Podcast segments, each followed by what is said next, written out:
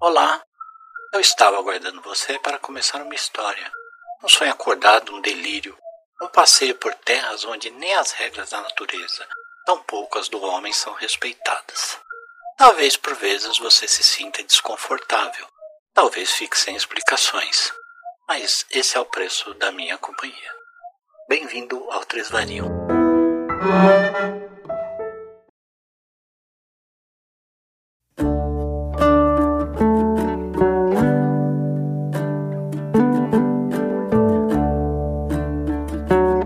Episódio Stelvio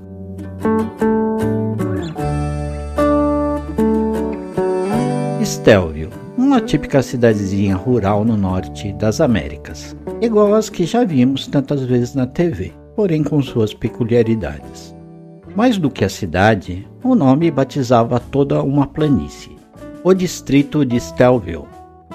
A cidade ficava localizada na região central do distrito, onde se concentrava o comércio, o entretenimento e a religiosidade dos habitantes.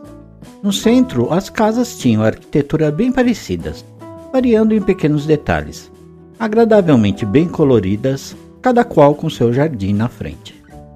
A disposição formava blocos idênticos a cada quarteirão, o que deixava claro que a cidade havia sido planejada.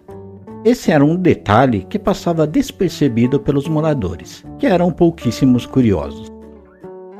A maior parte da planície era formada por fazendas e campos que circundavam a cidade e sustentavam toda a população local. A agricultura fornecia uma tímida diversidade de grãos, legumes e frutas, a pecuária e a avícola proviam carne, couro, leite, ovos e mais uma pequena variedade de derivados. Além das árvores dos pomares, existia uma espécie de pinheiro pouco alto e espalhado por toda a planície. Eram bem resistentes e considerados sagrados. Não podiam ser cortados ou danificados. Eram chamados as árvores dos anjos. A tecnologia e medicina eram pouco desenvolvidas, dependendo de equipamentos e remédios que eram trazidos de fora. As áreas campestres, além de locais de lazer, acomodavam em cabanas simples um ou outro morador que preferia ficar mais próximo à natureza. Além dos derivados, a criação animal era essencial para a atração de equipamentos agrícola e transporte apesar de já haver alguns poucos automóveis. Esses funcionavam a bateria. Era o único caso em que a eletricidade era aplicada, embora eles a desconhecessem. Simplesmente usufruíam a tecnologia que vinha de fora sem precisar entendê-la. Em torno da planície margeava uma muralha natural, formada por escarpas bem íngremes e altas, fazendo com que Stelville parecesse existir no interior de uma cratera. O clima variava muito pouco durante o ano, com duas estações: o outono, um pouco mais frio, e a primavera, numa temperatura agradável. A luz do sol era intensa, mas pouco quente. O povo era bastante pacífico e fraterno entre si. Suas crenças eram baseadas no livro das virtudes, escrito por uma entidade superior, que chamavam simplesmente o Criador, que só falou com eles através desse livro, o qual se tornara o manual de conduta moral do povo esteliense. O sacerdote Dom Carlos, acompanhado dos seus asseclas, era quem conduzia os cultos e o ensino religioso aos domingos. O vínculo afetivo que havia entre a população não parecia algo vindo do livro ou mesmo da cultura, mas sim algo em suas essências, presente em seus DNAs.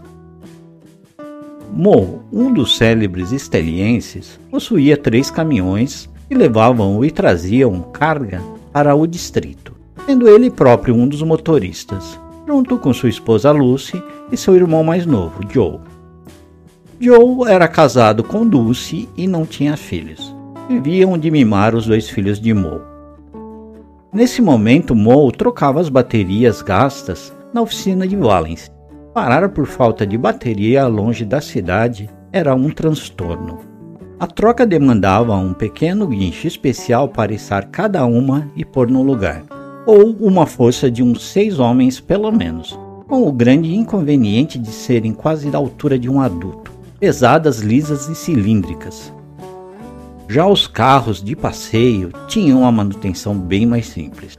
Era uma única bateria e ficava deitada embaixo do carro. A usada era solta e o carro levantado. Trocava-se a esgotada por uma nova, depois bastava descer o carro sobre a bateria carregada, prendê-la e conectar os polos elétricos. A menina curiosa, Irene, junto da amiga Daisy, se aproximaram da oficina. Daisy era a irmã mais nova de Dulce. Ficaram olhando aqueles cilindros que foram retirados, apreciando as marcas e cores que vinham na superfície da bateria. Pegou uma pedra e arranhou fundo uma letra, até chegar no metal brilhante. Ninguém sabia ler o que estava escrito naquelas coisas. Irene, Valence chamou sua atenção. Você não tem ideia do peso dessa coisa. Não seria difícil sair rolando por cima desses corpinhos magrelos de vocês. Bronqueou Valence, em um tom bem humorado, mas realmente preocupado. Quando haverá nova carga até a gruta? Perguntou a Irine Amol. Mais dois dias, por quê?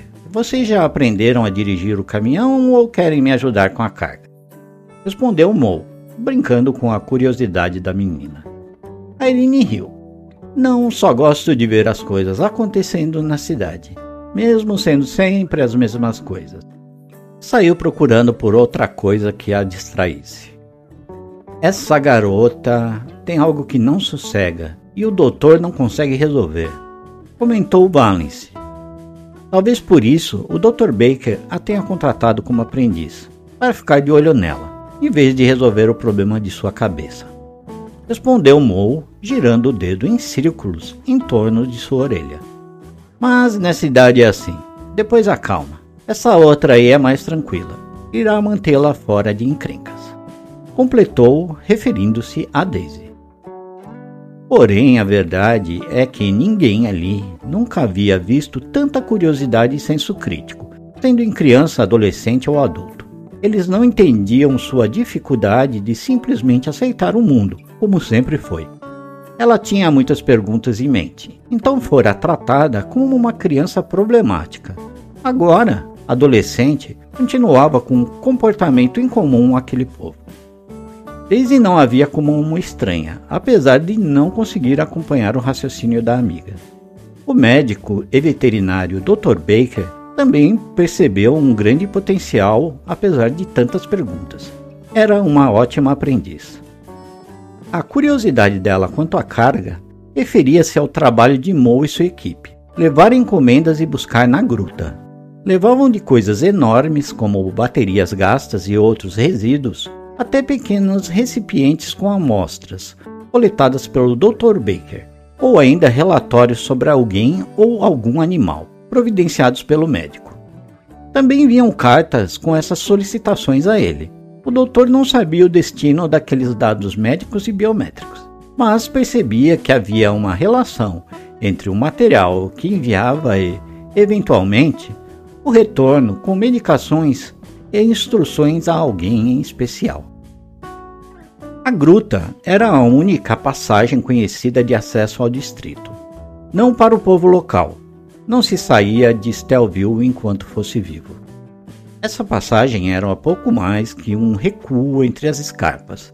Não lhes era permitido permanecer ali após carregar e descarregar. Era outro ponto sagrado, um dos primeiros mandamentos do livro das virtudes. Dentro da gruta havia duas plataformas de pedra em paralelo, bem lisas e polidas, como se fossem altares. O veículo encaixava-se entre as duas, a altura era a mesma da carroceria do caminhão. Numa plataforma ficava a carga para retirar e a outra ficava vazia para descarregar.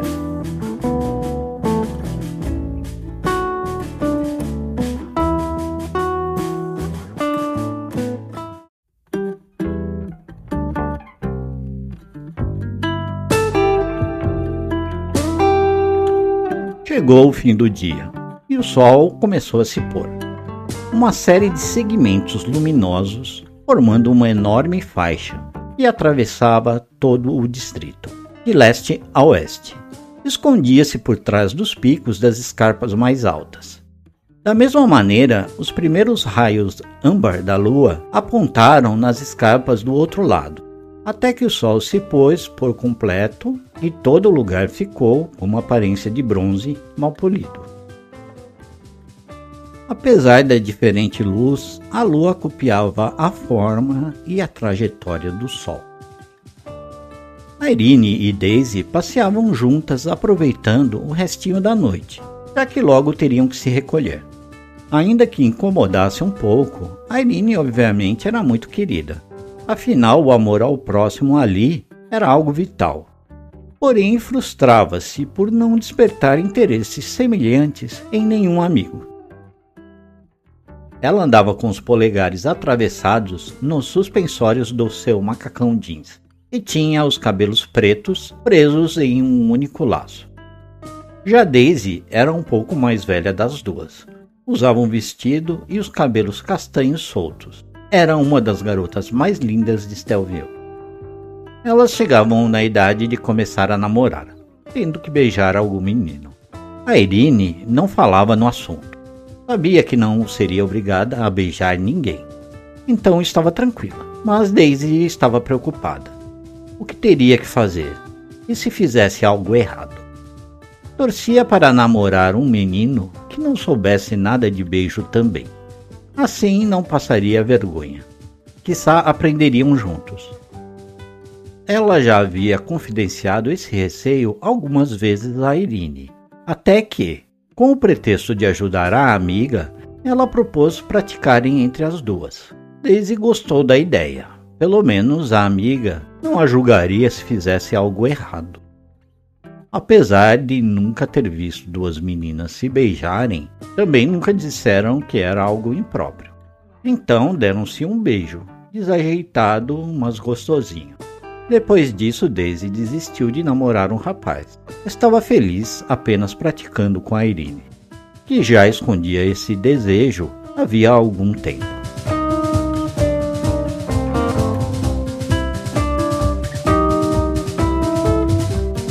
Em uma tarde, Irene acompanhou o Dr. Baker até a fazenda dos Greeks, que era dedicada à criação de gado leiteiro.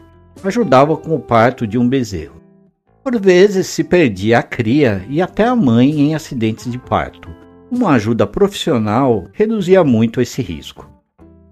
O doutor apenas supervisionava. Já fazia um tempo que a menina aprendera a fazer o parto dos animais com um médico depois de puxar o bebezinho pelas pernas, deitou-o em seu colo enquanto limpava o animalzinho.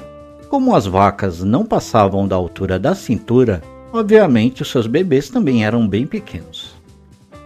Após se certificar que tudo estava bem com o filhote, foi ver os arredores, onde estavam reformulando os muros para redistribuir o espaço do gado. Esses muros eram feitos com tijolos que vinham também de fora eram coloridos e, segundo aprendera na escola, feitos de material plástico, assim como os carros. Os tijolos tinham comprimentos variados, mas todos se encaixavam. Um tijolo era colocado sobre o outro e seus pezinhos redondos entravam no de baixo. Então os homens vinham batendo com suas marretas de borracha até se assentarem perfeitamente.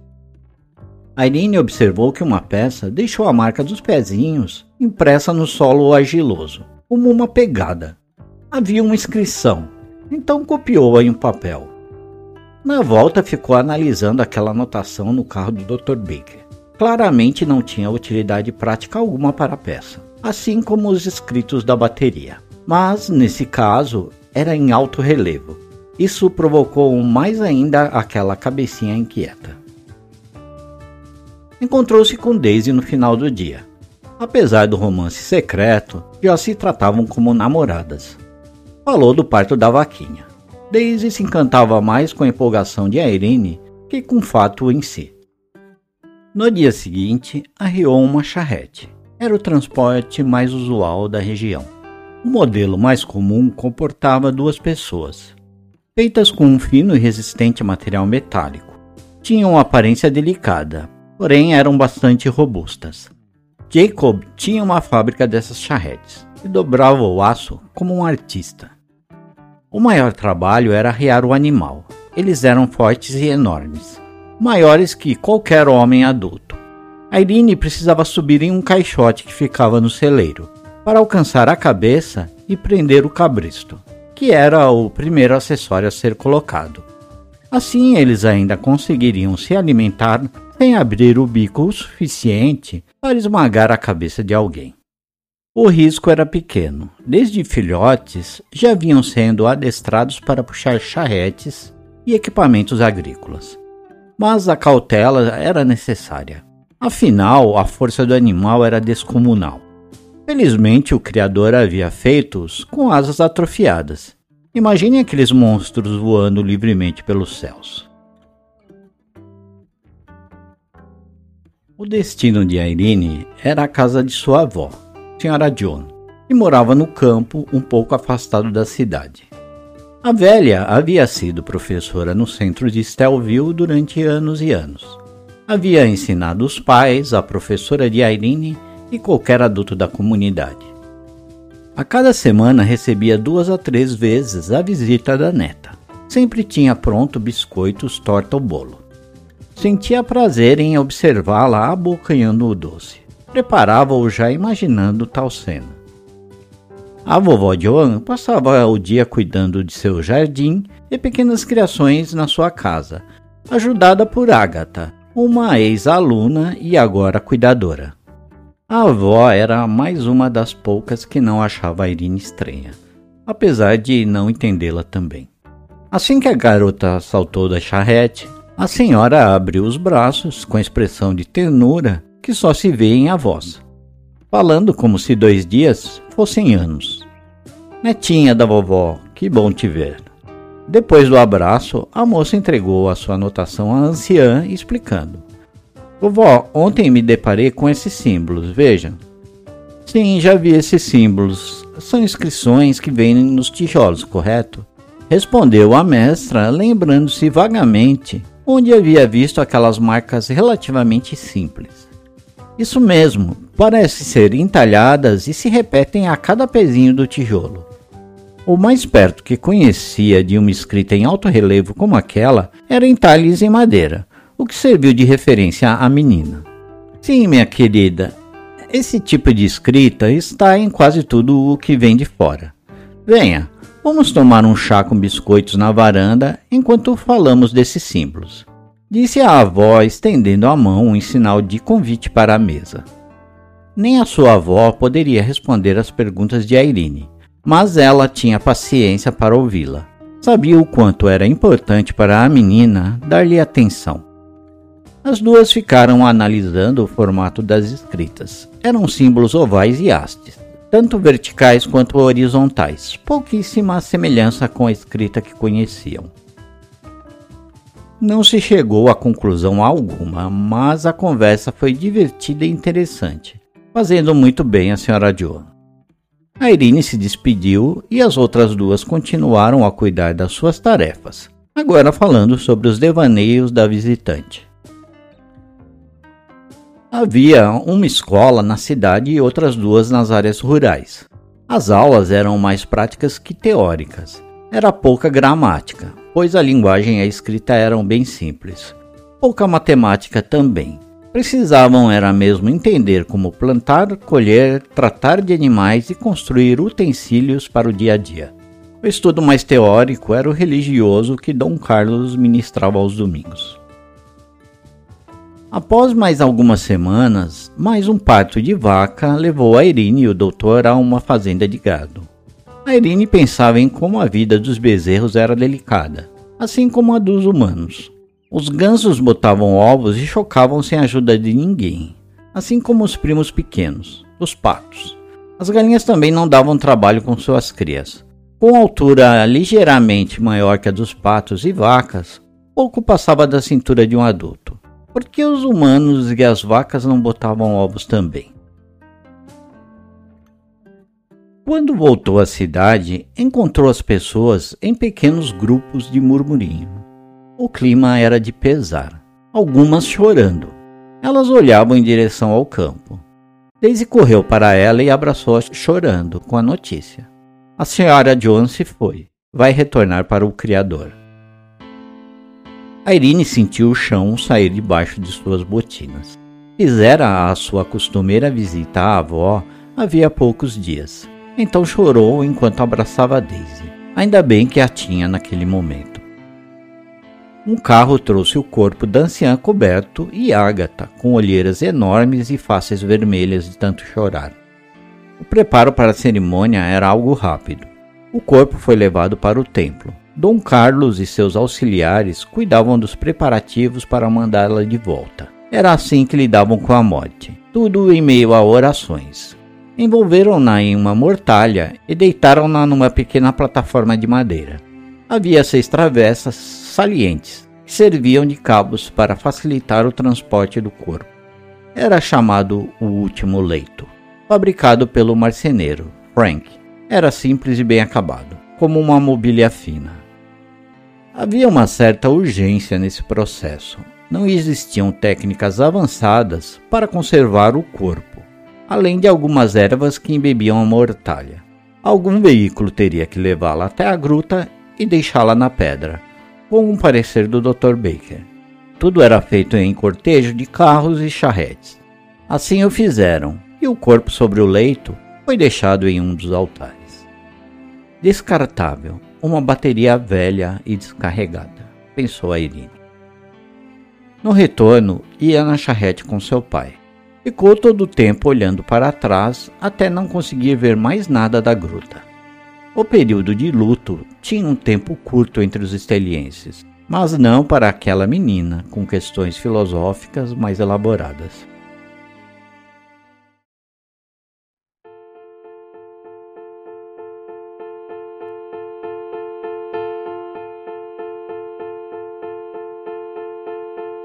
Era comum, um dia após um funeral, haver cartas e medicamentos para retirar na gruta. Dessa vez seria Lucy a ir buscar. E lá estavam a correspondência e encomendas. Uma das orientações ao doutor foi medicar Dulce, esposa de Joe, com uma dose de um elixir.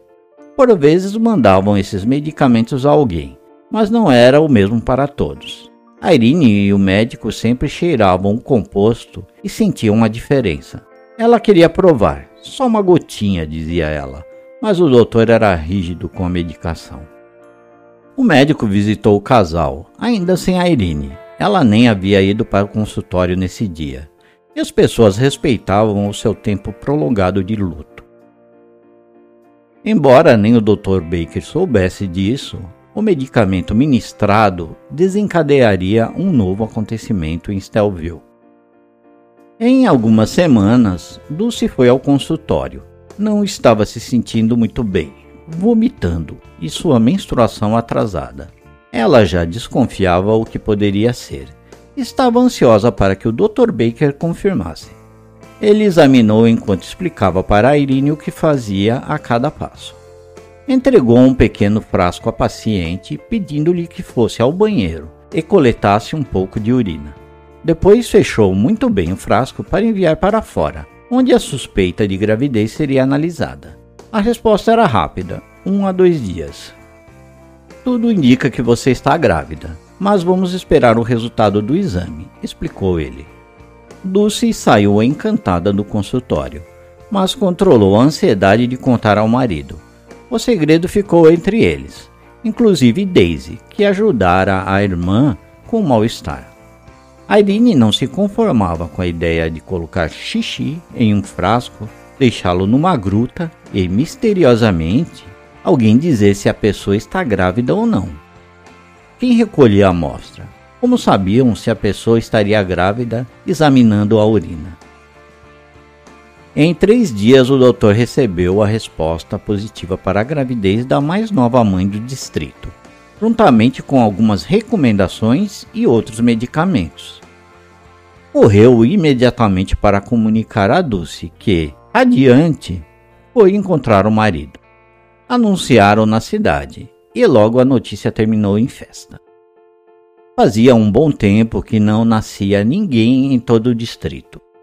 O último bebê havia sido o segundo filho do fazendeiro Sr. Young e já estava deixando os pais loucos, escondendo-se deles em meio às plantações.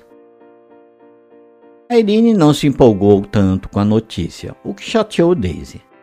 Ela se empolga mais com o nascimento de um bezerro do que de uma criança, pensou ela. O fato de ser seu sobrinho deixava-a ainda mais aborrecida. Mas o problema de Irene não era com o fato. Normalmente estaria comemorando como a todos no distrito. O momento que não era favorável. Ela andava muito introspectiva e um tanto apática, comportamento que não passava despercebido em uma pessoa tão entusiasmada. Daisy a havia acompanhado até a cabana da anciã no dia anterior. O jardim perecera, dando lugar a um mato e ervas daninhas. A casa estava vazia. Os animais haviam sido distribuídos entre os vizinhos e Agatha voltara a morar na cidade. Já estava de casamento marcado, inclusive. A Irene viu a morte em tudo na casa. Os vidros das janelas empoeirados, sem as cortinas coloridas que Agatha ajudava a senhora John a manter. O chão da varanda coberto de pó e folhas secas. Irene observava a degradação com lágrimas nos olhos. Era como se a vovó estivesse sendo apagada agora da memória do lugar. O motivo da introspecção de Irene se revelou durante o casamento de Agatha. Aproveitou a cerimônia com a atenção toda voltada aos noivos e deu início ao seu plano. Entrou no depósito do templo e pegou escondida uma peça da mortalha. No dia seguinte, foi à marcenaria e comprou algumas madeiras. Disse a Frank que precisava de uma prateleira. Em segredo, procurou Joe e propôs seu plano a ele. Não, não e não. Aileen, você precisa parar com essas ideias malucas. Ou acabar se machucando ou algo pior. Joe se recusou com alguma veemência. Mas, mesmo para aquele povo inocente, Joe conseguia ser ainda mais simplório, e a Irene insistiu até que o rapaz acabou cedendo. Guardou segredo, principalmente da esposa, para não preocupá-la, e passou o dia seguinte em estado de estresse notório. Não conseguia disfarçar a tensão que a Irene causou.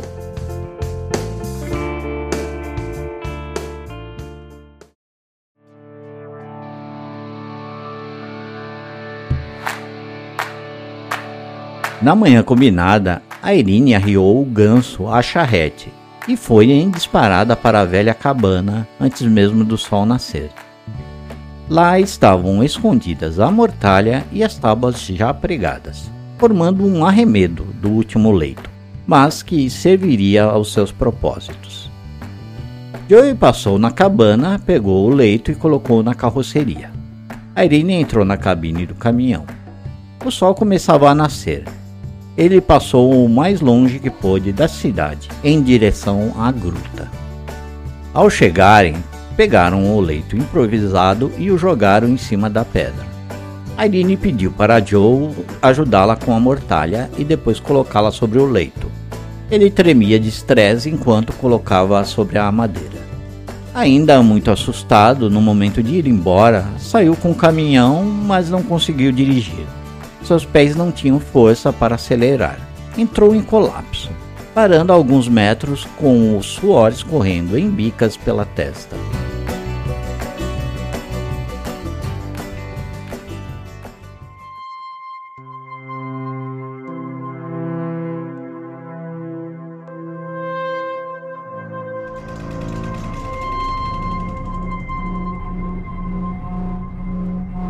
Enquanto isso, no laboratório que cuidava de todo o material que transitava pelos limites de Telville, o professor Ashida estava só, em seu turno cuidando do experimento, ou munculário, como fora batizado.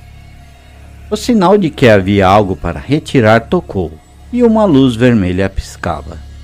Ele desceu a escada vertical que terminava no cubículo rebaixado, uns dois metros abaixo do nível em volta sentou-se de frente a uma mesa com alguns instrumentos e abriu o pequeno visor. Em seguida, a portinhola de acesso à grande câmara. O que eram rochas do fundo da gruta de um lado era uma pequena porta de correr vertical do outro. Uma alavanca a fazia deslizar. Viu o corpo sobre a plataforma e ficou confuso, trazendo-o para a mesa. Não havia nenhum relatório anexado a ele. Joe se recuperou do estupor do seu estresse quando viu a mão gigante enluvada puxando a Irene através da fenda. A adrenalina devolveu-lhe os reflexos. O professor Ashida baixou a alavanca, fazendo a porta deslizar para baixo. Sentiu algo obstruindo o fechamento completo. Forçou mais um pouco. Então parou para ver o que estava empatando. Nesse instante, o minúsculo suposto cadáver se desenrolou da mortalha, dando um tremendo susto no cientista. O professor Ashida parecia uma estátua, uma carranca, atônito, com a boca aberta e olhos arregalados. Como se não bastasse esse choque, na porta havia uma cena ainda mais estarrecedora. Joe com o braço esmagado, caído na entrada sobre uma poça de sangue. O professor o trouxe com cuidado para sua mesa era muito sangue até para aquele ser com 6 centímetros de altura. Ele não podia fazer mais nada. A Irene correu e tentou estancar o sangue com a mortalha. O cientista puxou uma lente com iluminação, presa por um suporte articulado. Percebeu que era tarde demais. Não seria possível que o pequenino homem ainda estivesse vivo. Aline sentiu o maior desespero da sua vida. Perdeu a sensatez e desejou morrer de tanta culpa que a assolava. Não era para isso acontecer. Eu quero morrer, quero morrer. Gritou ao homem em um choro angustiante. Continuou repetindo essas palavras em tom de lamento ao lado do corpo. O cientista permanecia mudo. Também não se conformou com o que acabava de acontecer. Tirou o corpo das vistas de Irene em meio aos seus protestos e limpou o local com lencinhos. Passaram-se minutos e minutos apenas ouvindo-se o choro baixinho da pequena e seus soluços, mais de meia hora até conseguir se recompor.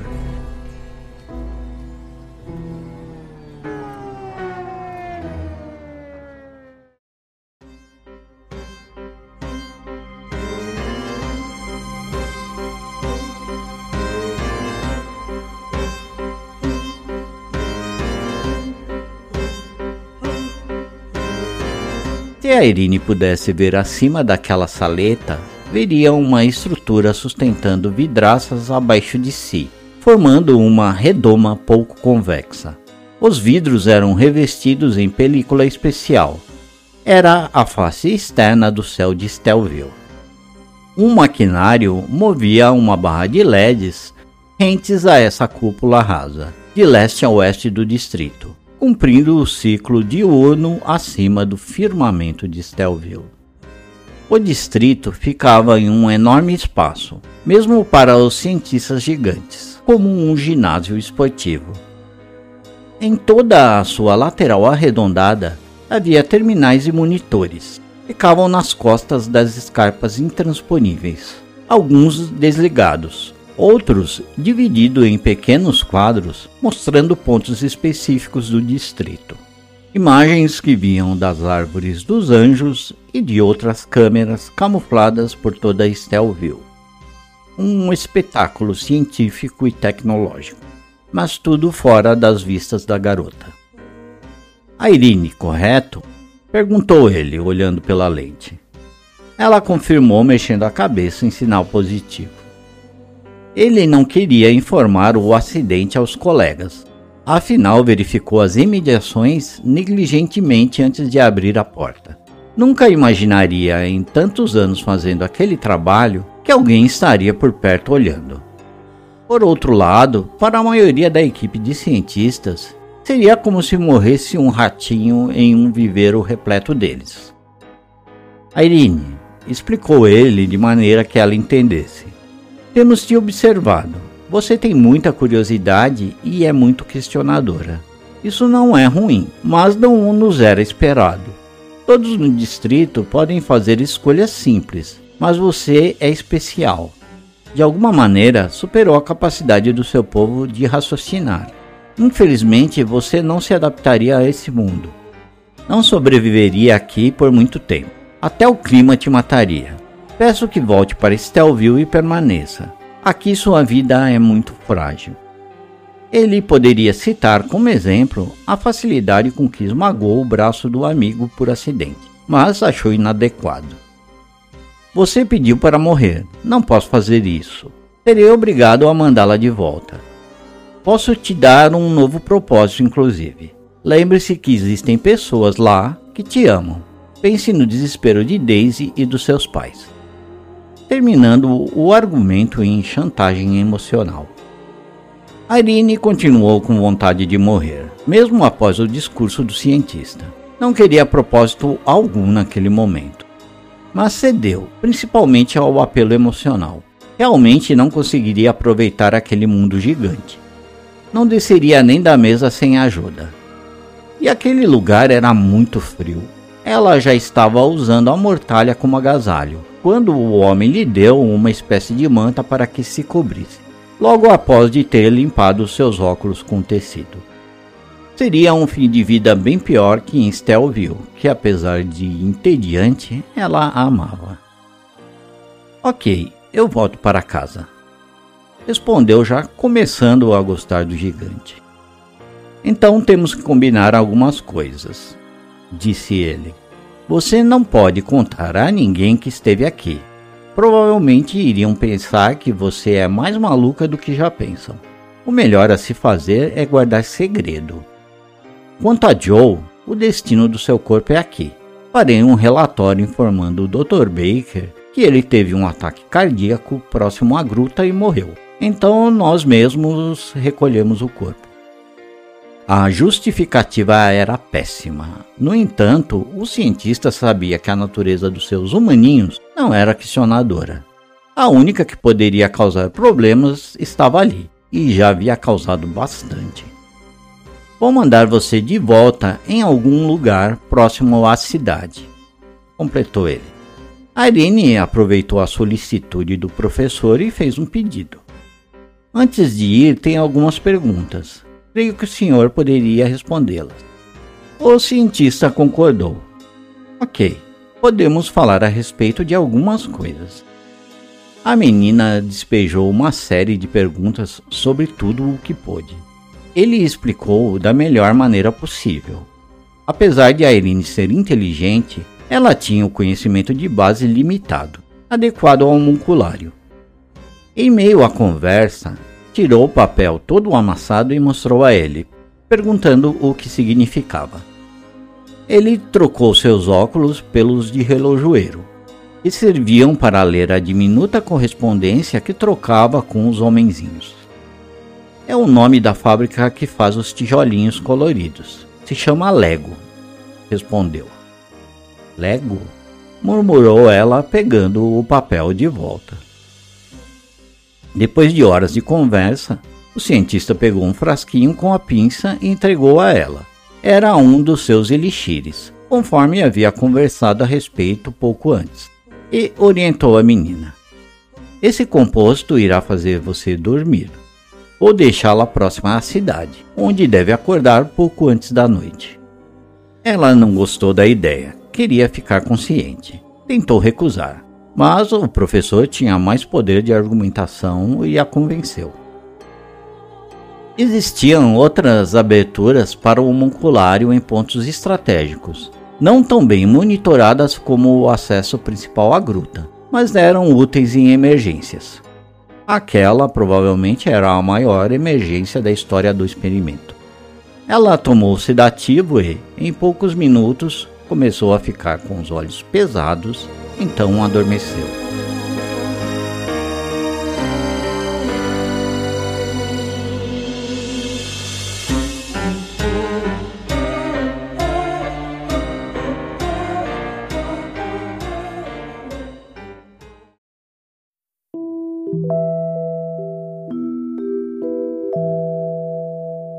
despertou com uma tremenda ressaca em uma pilha de feno. Apesar da distância, a cidade estava à sua vista. O sol já se punha. Assim que sentiu-se segura para caminhar, foi para casa.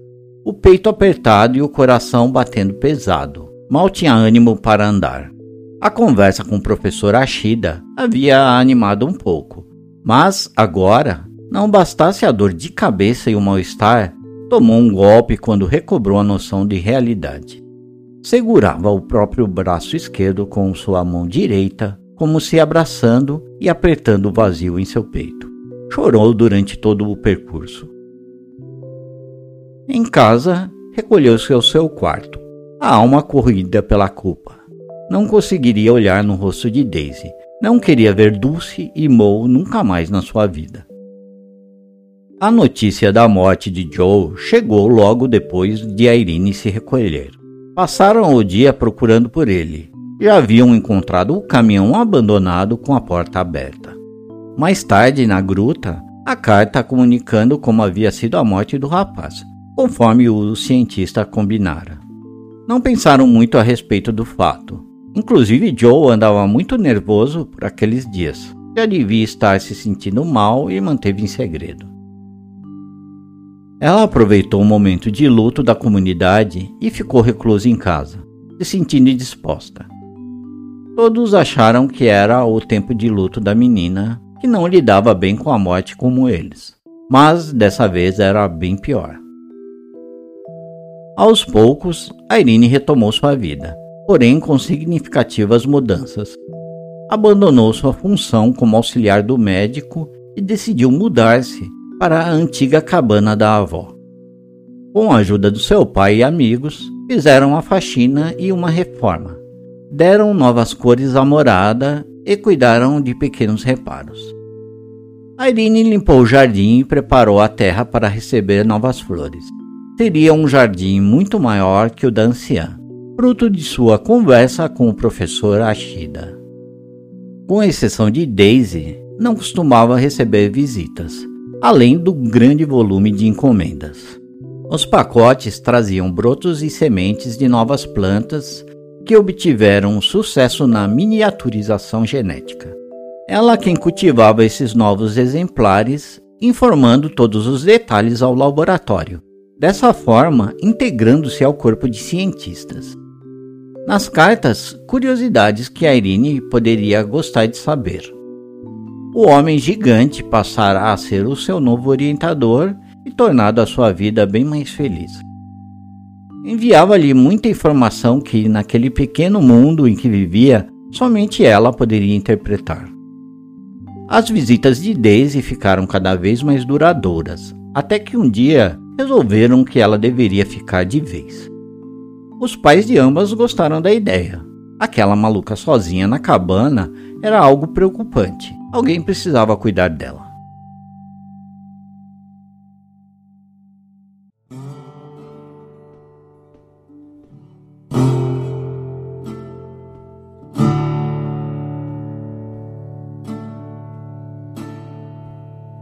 Os meses se passaram. Um dia Lucy chegou correndo em seu carro, avisando as meninas que a viúva Dulce havia entrado em trabalho de parto. Entraram às pressas no veículo e partiram para a cidade. Mas parece que o Criador havia reservado um destino trágico àquela criança.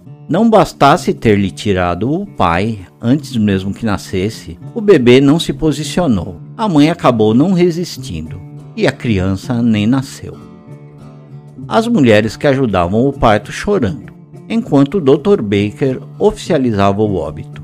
Daisy soube assim que chegou e desmaiou. Algumas pessoas a levaram para o banco do jardim. Irene nunca mais havia visto Dulce. Agora a encontrava morta. O corpo nem havia esfriado ainda. Em vez de tentar reanimar a parceira, entrou no quarto onde estavam as duas mulheres e o doutor se lamentando abriu a maleta do médico e gritou: Sai todo mundo, fica só o doutor. As duas, sem pensar muito, fugiram do quarto assustadas, atropelando-se na porta. Com o bisturi do médico na mão, começou a cortar o corpo, abaixo do abdômen. Obviamente não havia mais pressão sanguínea. Mesmo assim, o sangue que escorreu fez uma tremenda bagunça. A Irene retirou o bebê puxando as perninhas através do corte que havia feito. Deu um tapa em seu bumbum. Nada. Mais uma vez. O bebê irrompeu em um choro alto, deixando o Dr. Baker petrificado. A Irene chamou-lhe a atenção. O cordão, doutor. O homem se recompôs, pegou a tesoura e cortou o cordão. Havia acabado de presenciar um milagre, operado pelas mãos da sua ex-aprendiz. Irene chamou as parteiras de volta pedindo ajuda com o recém-nascido. Em seguida, correu para Daisy, que voltava a si. Estava aos prantos no banco. As pessoas em volta afastaram-se. Irene estava assustadoramente ensanguentada. Uma das mulheres saiu na porta com o bebê já limpo e enrolado. Daisy pegou a criança sem entender nada. Ficou olhando para Irene, esperando uma explicação.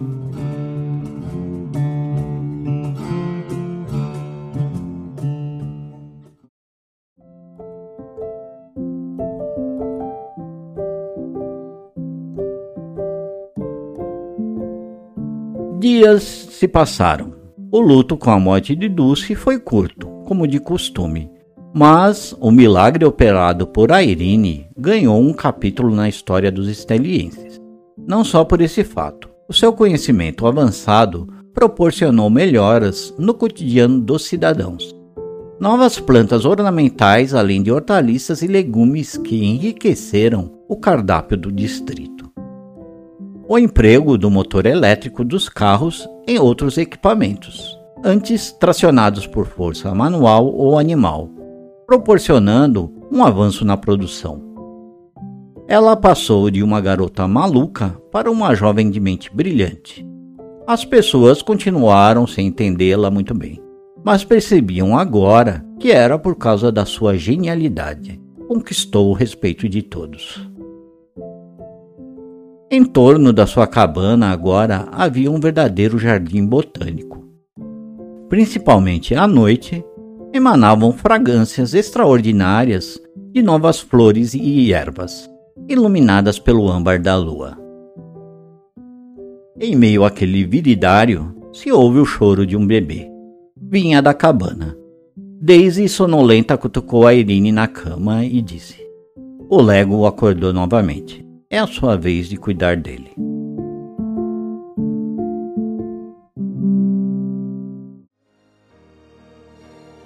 Querido ouvinte, obrigado por ter escutado até aqui. Espero que você tenha gostado. O 3 Varium tem como proposta inicialmente um episódio por mês. Esse foi só o primeiro. Sabemos que temos muito a melhorar. Se tiver algum comentário, crítica ou sugestão, teremos prazer em ouvi-lo. Interaja com a gente. O nosso arroba é 3variam nas redes sociais ou pelo e-mail 3variam.gmail.com.